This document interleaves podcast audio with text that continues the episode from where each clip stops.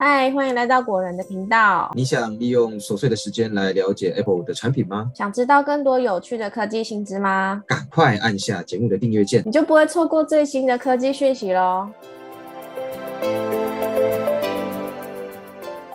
嗨，大家好，我是 Silver。大家好，我是 Robert。那先前我们有跟果仁编辑聊过。iPhone 十四 Pro 如果使用 ProRAW 格式拍照呢，就可以拍出完整的四千八百万画素的照片。但缺点除了档案容量非常大之外呢，传输也会是个问题。最近呢，苹果刚发布的官方支援文件中，就建议用户使用 AirDrop 来传输 ProRAW 档案。会有这样的说明，难道是因为苹果自己也觉得 Lightning 速度慢吗？iPhone 十四 Pro 系列因为主镜头从一千两百万升级到四千八百万画素，所以使用 ProRAW 拍摄的话，档案大小跟之前的一千两百万画素相比呢，差距会来到三倍之多。以 iPhone 十三 Pro 为例啊，一般格式拍摄的照片大小约为二到五 MB。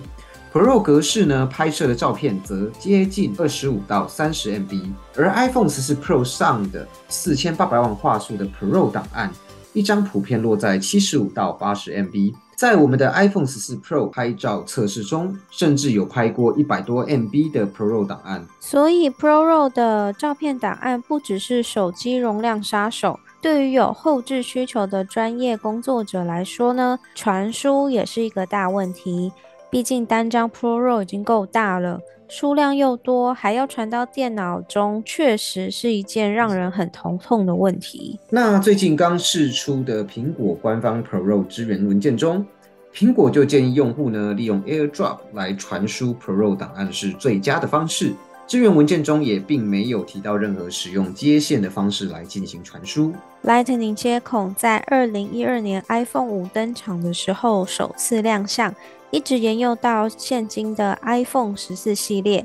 那基于 USB 二点零的传输标准，速度上限是每秒六十 MB。前阵子啊，欧洲议会通过欧洲推动统一充电规格的法案，要求所有在欧洲贩售的电子商品都要使用 USB Type C 充电。